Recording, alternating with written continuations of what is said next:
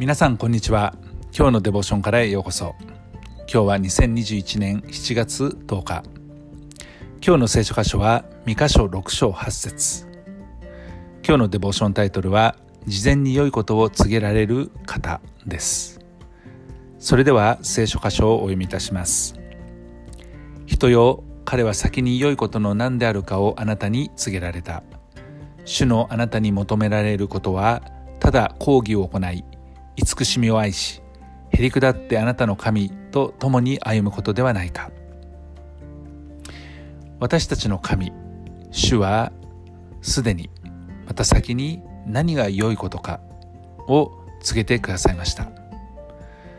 神様はこの良いことを事後ではなく事前に告げてくださったということですね。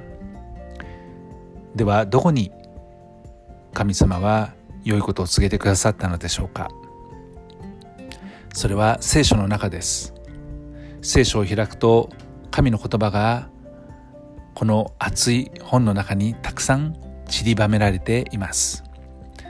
そして聖書の言葉を通して私たちは何が良いことで何が悪いことかを知ることができるようになっています。数百年にわたり多くの人々の手を用いて神様は神の真理を私たちに教えてくださいました。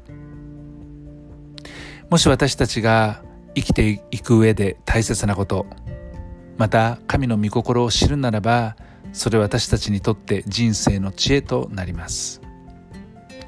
しかしもし私たちがその神の御心も知らず大切なことも知らずにまだ学ばずにやっていこうとするならばいずれ私たちは痛みを伴う結果に直面しそこから学ぶことになっていきます。